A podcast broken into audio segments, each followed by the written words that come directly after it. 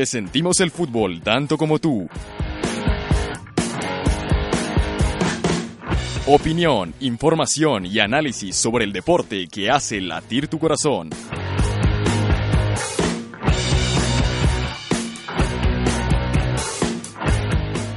Empieza Balón a la Red.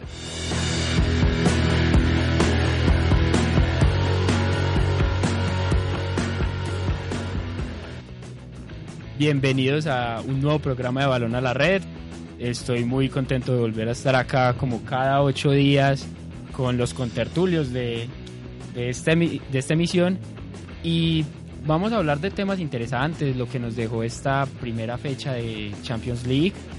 También les tenemos un tema sorpresa al final de, de este programa, pero no, los, no nos alarguemos mucho. Vamos a saludar a Mariana Pineda. ¿Cómo estás? Hola Santiago, hola Diego, muy bien, muy contenta de hablar el tema de Champions, que es un tema bien apasionante y no con toda. Listo, pero cuéntanos rápidamente cómo fue esa primera final de la Liga Femenina. Bueno, tuvimos una final candente, una final un poco esperada. En verdad, creo que Nida eh, se esperaba que América fuera el triunfante, así como lo fue con un golazo increíble de Catalina Usme de tiro libre, un gol que me sorprendió, me llegó al corazón, y con un gol de Carolina Pineda, eh, que bueno, estaba fuera del área cerca, pero no fue tan sorprendente como el de, el de Catalina.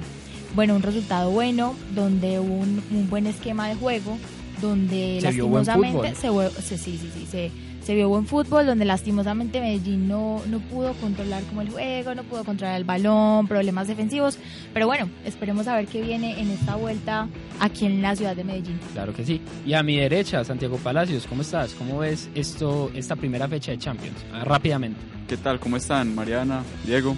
Esta primera fecha de Champions dejó sorpresas, más que todo viéndolo por el lado del Liverpool, que perdió su primer partido, y la derrota larga del Real Madrid ante el PSG. Listo, está muy bien. Eh, le recordamos entonces la pregunta de la semana anterior con sus resultados, Santiago. La pregunta de la semana anterior fue que cuál es la hinchada más grande de Colombia, la hinchada más grande del país. Lo- eh, les dimos las opciones de Nacional, Medellín, América y Santa Fe. Eh, al final tuvimos un total de 58 votos, de los cuales el 57% fueron para Nacional, el 36% para Medellín, el 5% para América y el 2% para Santa Fe. Listo, está muy bien. Y ahora, Les, les recuerdo rápidamente las redes sociales, como es costumbre, Balón a la Red en Instagram y Balón a la Red Beat en Twitter. Yo quiero dar un dato muy pequeño respecto a este tema de las hinchadas. Eh, a principio de año se hizo una encuesta acerca de cuáles eran las mejores eh, 50 hinchadas en el continente suramericano y la hinchada Atlético Nacional resulta siendo la novena. La novena porque en constante de finales, de partidos de Libertadores, ha tenido alrededor de 7 millones de espectadores, haciéndolo en un conjunto pues de sumas. Y la verdad es sorprendente, porque de Colombia ser el noveno y a general en el país ser el mejor es algo bueno. No, es un dato muy grande porque es el noveno en todo Sudamérica, Claro. compitiendo con eh, equipos tan grandes como le existen en la Argentina, como le existen Sí. en Brasil. Es algo que, que hay que darle un mérito. Además, 7 millones de personas es una cantidad absurda. Sin embargo, De gente. a mí me hubiera gustado que Tomás estuviera hoy, pues él me comentó que para él la mejor hincha del país era la del Medellín. Me a mí me gustaría saber qué piensa después de lo que pasó el fin de semana Dios mío. y lo que viene pasando las últimas semanas con la hincha de Medellín. Yo apoyo, yo apoyo que la hincha, que la mejor hincha del país es Medellín. Yo en eso sí estoy con Tomás, que le mandamos un saludo desde por acá. Pero ¿Y por qué? últimamente, no últimamente no está, o sea, el respeto de la hinchada para con el equipo y con los equipos no ha sido la mejor. Eso no implica que le tengamos que quitar todo el mérito que tiene una hinchada que ha seguido que con sus tácticas de, de mercadeo para conseguir que el estadio se llene, lo ha conseguido, que sea rentable o no, allá, allá ellos como, como equipo, como conjunto. Pero yo creo que el hincha del Medellín es un poquito más apegado a ese, a ese sentimiento. No sé si ustedes vieron esta semana el, un video de un hincha del Medellín casi que llorando diciendo que el equipo no quiere dar más, que yo los vengo a ver cada ocho días y, y, y Sí, el yo lo equipo vi. no quiere funcionar. Yo lo vi, sin embargo, veo más pasión, o digamos que por lo, para mí el orden sería, en, los, en el orden que nosotros dijimos de los cuatro opcionados, para mí el orden sería Nacional 1, América 2, Medellín 3 y Santa Fe 4.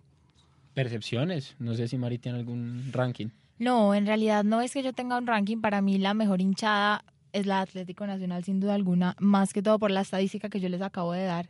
Eh, la Independiente Medellín no se queda atrás, está incluso creo que en el puesto 12, si no estoy mal, en Sudamérica. Sin embargo, creo que, que, también es una muy que buena la hinchada. hinchada, la hinchada va más allá del solo del aliento al juego, va el respeto, va que también hayan ciertas cositas y ciertos complementos que hagan que esta hinchada sea grande. Y últimamente El Medellín Medellín no, ha no dejado ha hecho... puntos bajos en el Sí, sí, sí, Listo.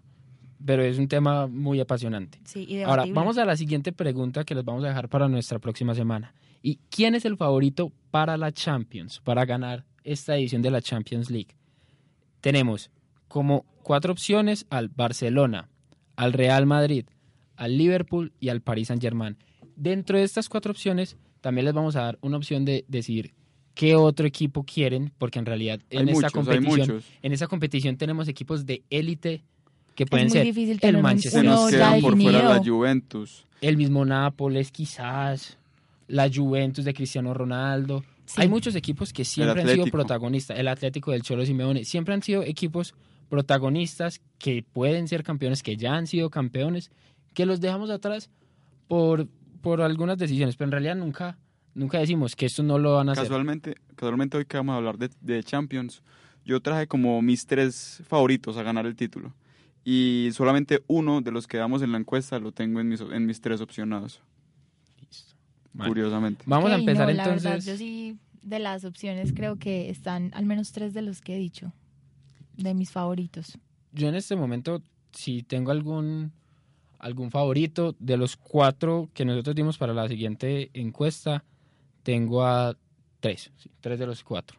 Pero listo, empecemos entonces con este resumen de la primera fecha de Champions League, empezando por el grupo A, que tuvo unos resultados del Brujas 0, Galatasaray 0, un partido en el que no, el fútbol no brilló, no se vio, Falcao estaba en sus primeros partidos con el Galatasaray y no le llegaba la pelota porque el equipo todavía le falta afianzarse un poco. Y el resultado sorpresivo de la fecha, a mi parecer, de todo en general, es el Paris Saint-Germain 3, Real Madrid 0. Claramente, yo vi en ese partido un Real perdido, un Real que no logró llegar, no logró patear al arco una sola vez en todo el partido, algo que no es usual en el equipo merengue y que me genera muchas dudas, sobre todo qué va a pasar con Zidane si sigue en ese ritmo en Champions. El tal el llamado por algunos periodistas españoles como Mr. Champions, ahora qué hará? No, eh, yo tengo entendido que el Mr. Champions era Cristiano Ronaldo. Yo también tenía entendido lo mismo hasta que esta semana había a. Roncero y llamó a Zidane como Mr. Champions. Entonces, Yo quiero por algunos.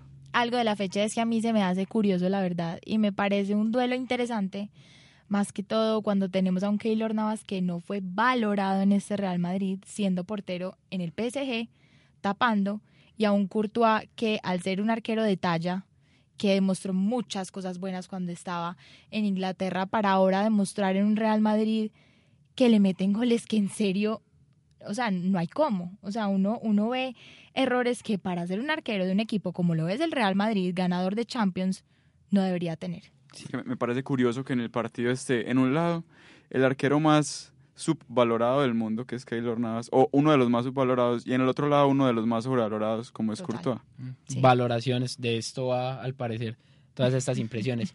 Y hablando de, de este Real Madrid y hablando de todo lo que ha dado este resultado tan abultado, queremos escuchar un poco lo que dijo Zinedine Zidane en una rueda de prensa después del partido.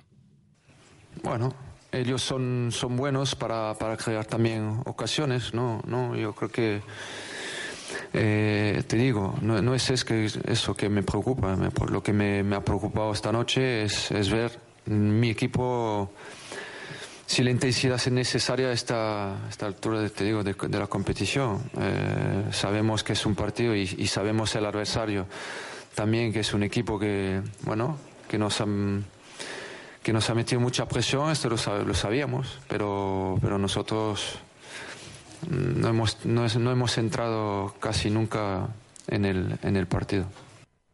Bueno, ahí escuchamos a Zidane resaltar algunas dificultades del Real Madrid en cuanto a la defensa, ya que el equipo realmente fue superado en todos Los los, sentidos. todos los sentidos por el PSG y él mismo lo acepta en esa rueda de prensa. Fue una sorpresa. Listo. Pero aún así, hay que decir que nunca podemos dar por muerto al Real Madrid. Ah, no, es que solo el que primer no. partido. es solamente el primer Fase de partido. Grupos son seis partidos, faltan Total. cinco partidos. Total. Tiene además al Brujas, un, pues un rival relativamente fácil a vencer, el Galatasaray que si uno ve sobre el papel no le debería dar mucho, mucha dificultad tampoco. Entonces yo creo que el Real Madrid pues prácticamente está en octavos, pero amanecerá y veremos, y en el fútbol nada está escrito. Amanecerá y veremos. Y justamente con eso, el siguiente partido del Real Madrid en este grupo es contra el Galatasaray. Vamos al grupo B, en donde vimos un Olympiacos 2, Tottenham 2. No sabemos qué está pasando con el Tottenham, que ve eliminado de, La Carabao Cup de la Carabao Sí, Cup esta en, semana. en 16 avos. por penales. Exacto. El Bayern 3, Estrella Roja 0, un pa- un partido de De trámite. trámite normal. En el grupo C tenemos al Shakhtar 2, Manchester City 3. También vemos que el Manchester City siempre está en la cúspide. Shakhtar 0, punteando. Shakhtar 0, City, City Shakhtar 3. 0, City 3. También esperado. Yo quiero resaltar algo. Me gustó mucho la actuación de Ganagan. La verdad me parece que jugó muy bien. Y creo que puede ser uno, incluso estaba mirando los 11 ideales de, de la, pues el 11 ideal de la fecha y él aparece. ¿Quién? Qué Aparece. Gunogan. Gunogan, ajá. El City. Y la verdad me gustó. Me gustó mucho su actuación, la verdad, en el juego. Gundogan siempre es un jugador que, que Tiene cumple buenos partidos, él cumple, pero ha sido muy intermitente. Sí. Y en este mismo grupo C tenemos al Dinamo de Zagreb 4, Atalanta 0. Papelón del Atalanta. Papelón. Yo, yo, Yo lo pongo esperaba así, un aunque- poco más del Atalanta por lo que había mostrado, no por en la temporada anterior Exacto. por mantener a su goleador, por comprar otro goleador como es Muriel, por mantener al Papu Gómez. Realmente Sí. esperaba más del Atalanta, aunque hay que tener en cuenta que la última vez que participó en competencias europeas fue en el 91 y esta es la tercera vez que participa de una competencia europea. Entonces realmente no es que tengan mucha experiencia en eso, no tienen mucha jerarquía, pero si uno veía el plantel, esperaba más del- de, ese equipo. Exacto. En el papel veíamos que, que el Atalanta podía dar más y no un papelón como se llevó contra el Dinamo de Zagreb. Y también Exacto. Tenemos que decir que el siguiente partido del Atalanta es en Inglaterra contra el Manchester City. Un reto gigante para Esperemos si ellos. se Des- reivindica. Exacto. Necesitamos ver cómo se le cómo plantea partido y cómo le plantea cara al equipo de Esta Guardiola. semana, esta semana le ganó 2-0 a la Roma. Vamos a ver si eso le sirve como impulso. Sí, perfecto. En el grupo D tenemos al Leverkusen que, que quedó 1, Leverkusen 1, Lokomotiv 2. Mm, Un resultado va y bien. puede el ganar- Atlético podía ganar 2, cualquiera. Juventus 2. Partidazo. Muy mal cierre de partido de la Juve, pero muy bueno el partido Muy- para muy los buen partido observadores. En general, Pero hay que tener en cuenta el pésimo cierre de partido de la Juventus, donde no supo mantener un 2-0. Fue un bajón de nivel muy alto. Se notó el, el bajón en el segundo tiempo del- de, la Juventus fue considerable.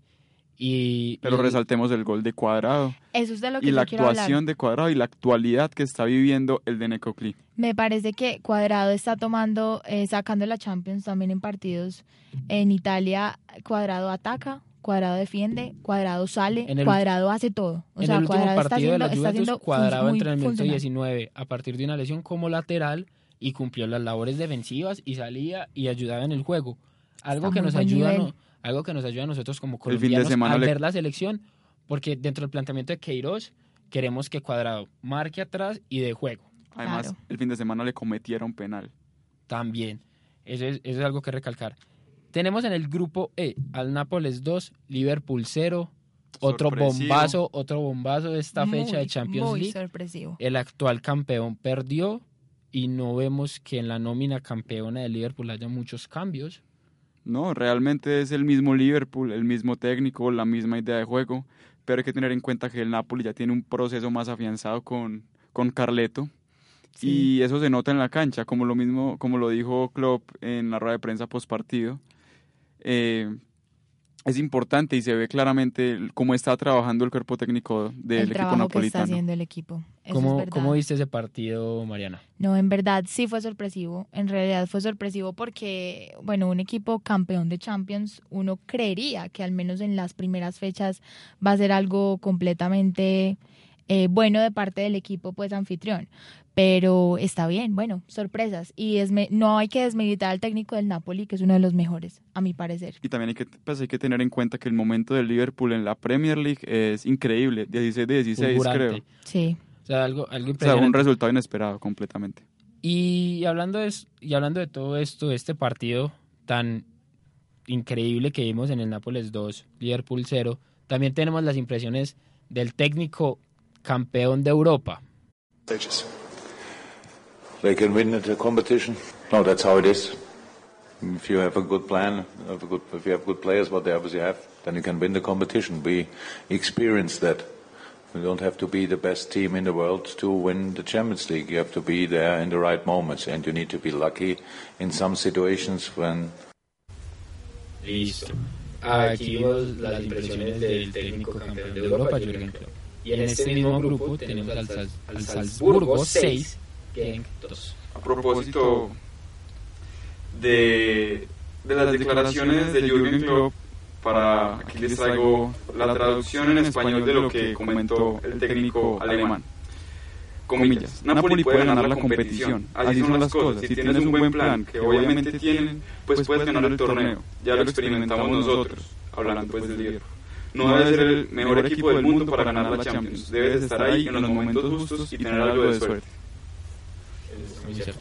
Ahora ya pasando a este partido del Salzburgo 6, Genk 2, eh, no sé qué tan sorprendido es este resultado. Vimos que, que la tripleta de un jugador, se me va el nombre en este Haaland. momento, de Haaland, ha sido el jugador más joven en completar una tripleta en Champions Champions, League. sí. Y algo tienes que decir, Mariana, en este Sí, partido. aparte que, bueno, resaltando que en el Genk eh, juega John Lukumi, colombiano, que marcó gol. marcó gol, exactamente. Sin embargo, cabe resaltar que la defensa del Genk fue desastrosa. O sea, hubo en serio promedio de gol cada 10 minutos por parte del Salzburgo. Y en verdad, bueno, no es sorpresivo, pero uno dice que yo creo, al menos que para estas competiciones, un equipo debe estar muy bien preparado. Y la verdad no se notó una gran preparación. Sí, para este partido uno tiene que venir con la mentalidad de Claro. si no eres si no eres el favorito tienes que dar una buena cara y creo que en esta primera fecha el, el Genk no dio ese no demostró lo que podía dar. Ya en el grupo F tenemos al Inter 1, Slavia de Praga C 1 Solo quiero decir una cosa, ojo con el Inter. y ese grupo es un grupo difícil. Ojo con el A Inter. mí me gustó el grupo. Ese grupo para mí es el grupo de la muerte Sí. Y el Inter va con paso fuerte en la Serie A y espero que demuestre ese mismo juego en Champions porque sería muy bueno para un club de historia que vuelva a octavos de final. También tenemos el Dortmund 0 Barça 0, un partido muy suave. El- en este momento, el Barcelona de Valverde se ha visto con complicaciones al momento de relación No, teniendo en cuenta el técnico juego, y la gente que, que sigue al Barcelona. teniendo en cuenta el juego del Barcelona, para mí es un punto de oro en el signo de Luna Park. Porque Ter Stegen fue el salvador. No, eso quería hablar un penalti a Royce y bueno, uno dice, wow. O sea, Ter No, y no Stegen, solo no solo, tema. no solo a Royce, Ter Stegen, yo me atrevo a decir que fue el mejor jugador del partido. Sí, es que O sea, es que bueno, fue el no, jugador, fue el mejor jugador en todo sentido, o sea, él fue la estrella. Es que yo quiero decir algo. dos alemanes se enfrentaron. Royce cara a cara con Ter Stegen, salió victorioso Ter Stegen y ahora sí sigue siendo el segundo portero de Alemania. A eso quería ir. Y no sé si escucharon lo que dijo hoy el presidente del Bayern, que dijo lo siguiente. Si Neuer deja de ser el número uno de la selección alemana, el Bayern deja de prestar jugadores a la selección. Wow. Es que yo, yo tengo una percepción con, esa, con eso y es que el, el Bayern eh, manda en, en Alemania y no solamente en la liga, sino Una para con la selección. Sí, sí. Exacto, o sea, siempre ha sido de culto Pero puede que el recibir, Bayern, pero puede recibir una siempre- sanción si efectivamente cumplen con las amenazas. Claro o solo por sí. la solo amenaza puede recibir una sanción. Es que están amenazando a una, una selección completa de fútbol. Eso es algo que no se debe aceptar. Eso, total. sí. En el grupo G tenemos al, al Lyon 1, Zenit 1, Buen Zenit de partido de Barrios, Barrios. Sí. Benfica 1, Leipzig 2. Siempre el. Leipzig siempre tiene... Sobre todo por la maldición del Benfica. Los dos goles del Leipzig fueron de Timo Werner, Timo Werner. algo bueno. Sí, es un buen jugador. Y en el grupo H tenemos al Ajax 3, Lille 0, el Ajax creo que puede seguir en esa, en esa tendencia, pesar- al menos participar. A pesar de haber De todos salido los jugadores que de se fueron. las figuras, demostró un buen juego y que tiene con qué. Tiene con qué para volver a dar la sorpresa. Y, y por último tenemos al Chelsea 0, Valencia 1. Cuidado con este Valencia. Yo No lo es veo- fácil jugar Yo contra ese, ese a ese. Valencia lo veo más en Europa League. Si en Champions no creo que pase de octavos. Puede pasar el grupo porque es muy asequible, pero Vamos a ver. pero vamos a ver. Y, en es- y recordemos que en el grupo F el siguiente partido es Inter Dortmund para ver, unos recomendados. Y en el grupo H tenemos el Ajax Chelsea para que se programen. Buenos partidos. En la muy próxima buenos. fecha. La próxima semana. Y ahora para iniciar el siguiente tema que les traemos en Balón a la Red, les queremos traer un pequeño audio.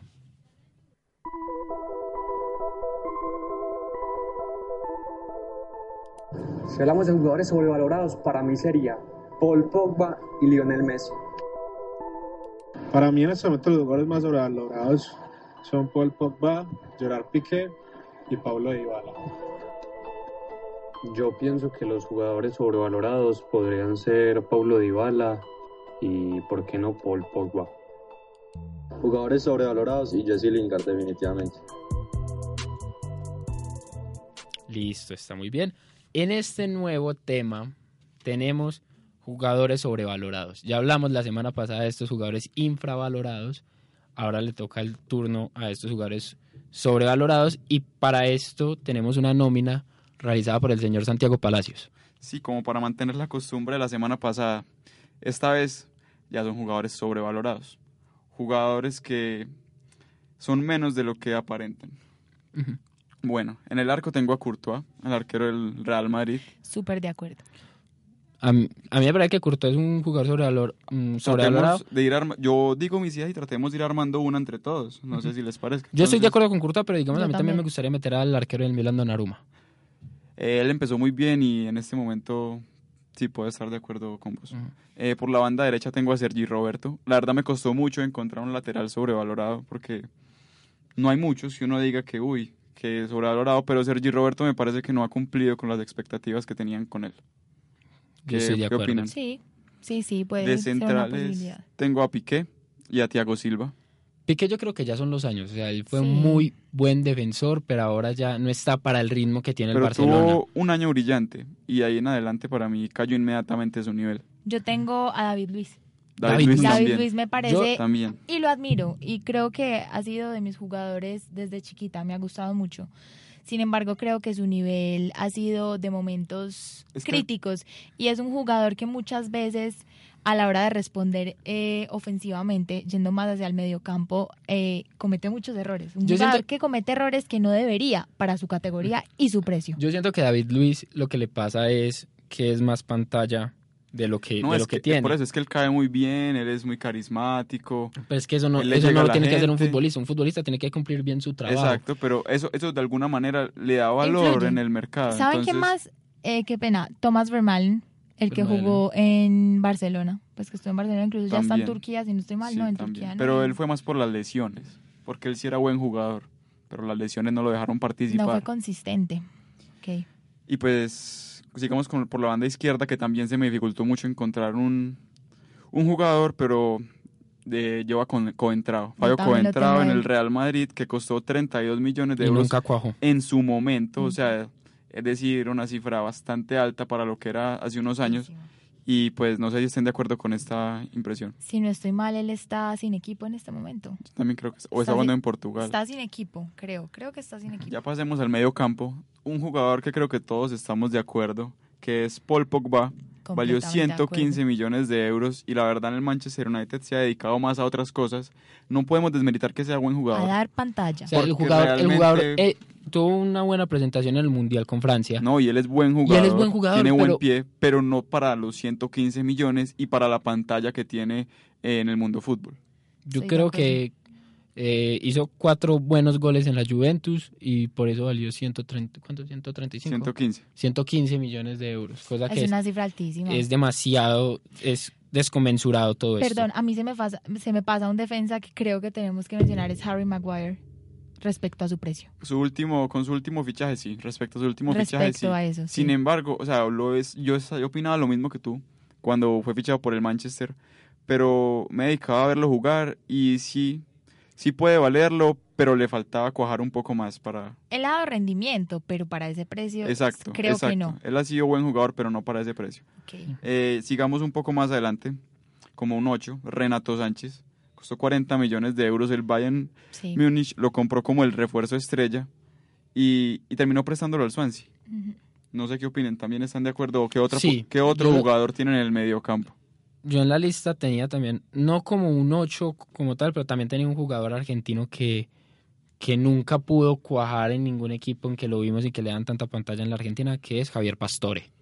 Javier Sí, Pastore, Estoy de acuerdo con. todo el mundo, contigo. a mí me decía, Javier Pastore es una máquina para hacer fútbol y cuando yo lo veía jugar en el Paris Saint Germain, es que no Paris veía esa máquina de fútbol. A mí me parece que él sí tuvo su época. A mí sí me gustaba mucho Él tuvo Pastore. su época y para hacer, para, para cómo se movía, o sea, la manera de juego, los pases, todo, su asertividad. Él tuvo épocas, pero es que yo, siento que como jugador argentino es un jugador bueno para Europa, pero más, no sobresaliente. Yo me atrevería a decir que las mejores épocas de Messi con Argentina fueron jugando con Pastore. Pastor era una buena dupla con Messi. Me parecía que Una hacían buena combinación. una buena combinación, exactamente. Sí. Eh, pues yo pongo a Modric.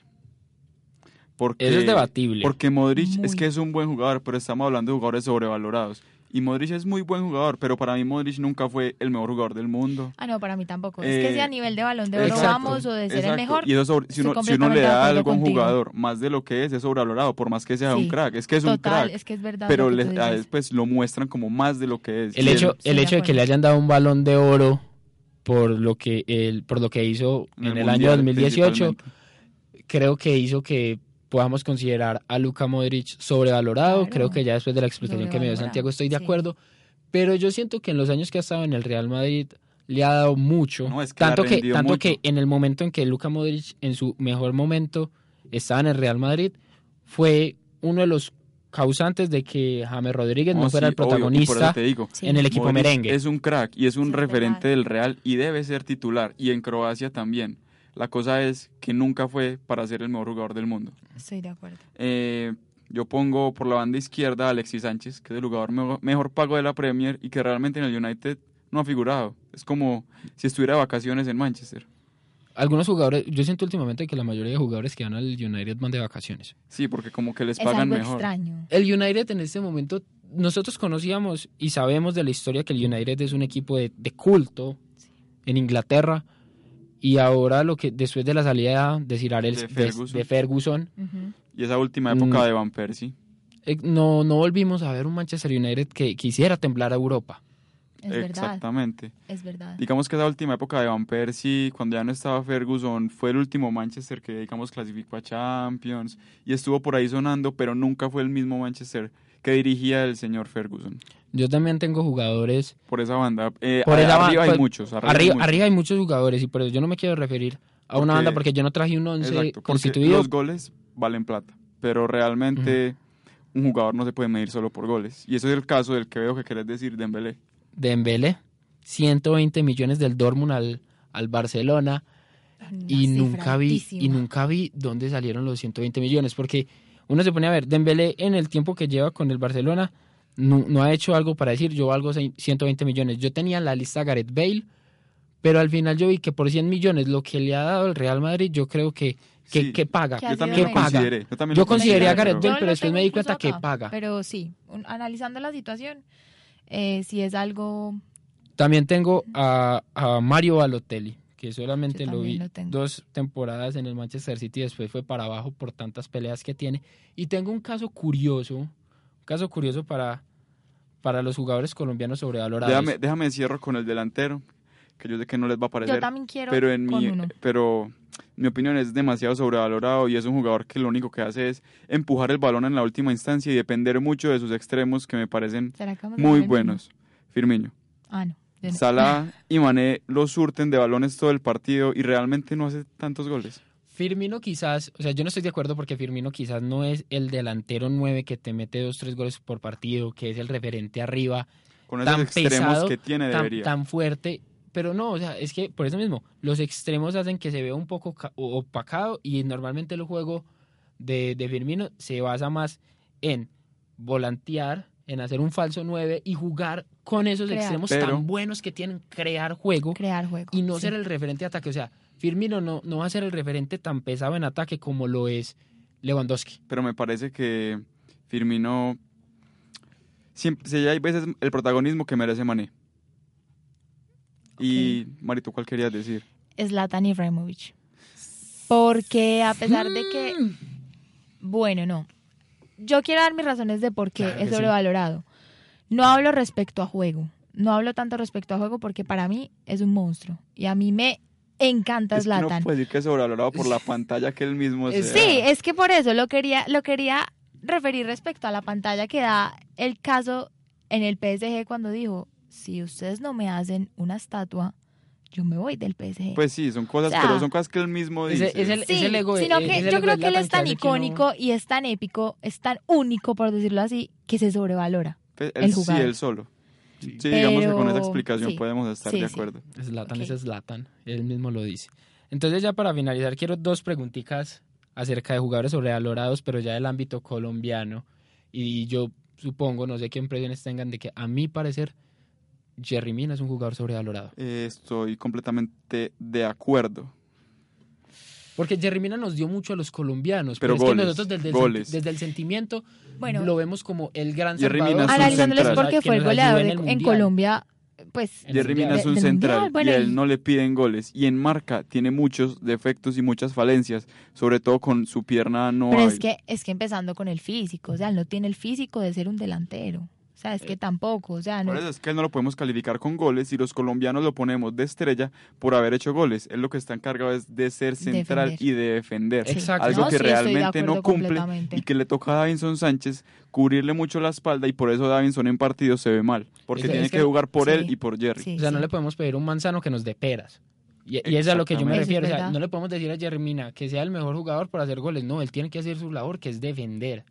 Y en, y en Para eso tenemos delanteros a los cuales tenemos que es potenciar plus, para que sean Es mejores. un plus, pero yo No siento que en el, en el trabajo que él debía hacer en Selección Colombia, que es defender, y en sus equipos, que es defender, vemos que flaquea un poco. Y, y, eso. y, y otro caso, un poquito más histórico, y yo no sé qué puedan pensar, y es que vi en algún portal de internet, aquí preparando el programa, de que uno de los jugadores más sobrevalorados que, que hay en Colombia ha sido Carlos el Pío Valderrama. Yo no, la verdad no, no puedo opinar al respecto porque no lo vi jugar. Uno ve videos y en los videos ponen las mejores jugadas de- del pibe. Yo Es nunca, no yo nunca le vi partidos como el que hacemos ahora. Exacto, yo nunca O le sea, vi jugar, entonces Ahora podemos nosotros, eh, por ejemplo, ver a Falcao, dar una, una opinión de Falcao, un ejemplo común. Pero creo que el pibe, como dice Santiago, tenemos de referencias que nos cuentan nuestros padres, nuestros abuelos, que vemos de internet, pero lo que vemos es poco. Eh, eso ya queda como a, no sé, a duda, a preguntarle a las personas mayores qué creen al respecto. Exacto, yo quiero que alguna persona de la audiencia que, que vio que vio jugar al pibe, que pudo ver a ese jugador, si nos puede decir cómo, cómo fue ese jugador, que nos cuente un poco, porque nosotros nos podemos documentar Les y podemos saber un persona. poco. Bueno, tenemos una persona que nos puede hablar del pibe y con eso podemos cerrar el programa del día de hoy. Muchísimas gracias por acompañarnos una semana más en Balón a la Red y espero que nos sigan apoyando en este proyecto que vienen muchas cosas más. Muchas gracias. Gracias.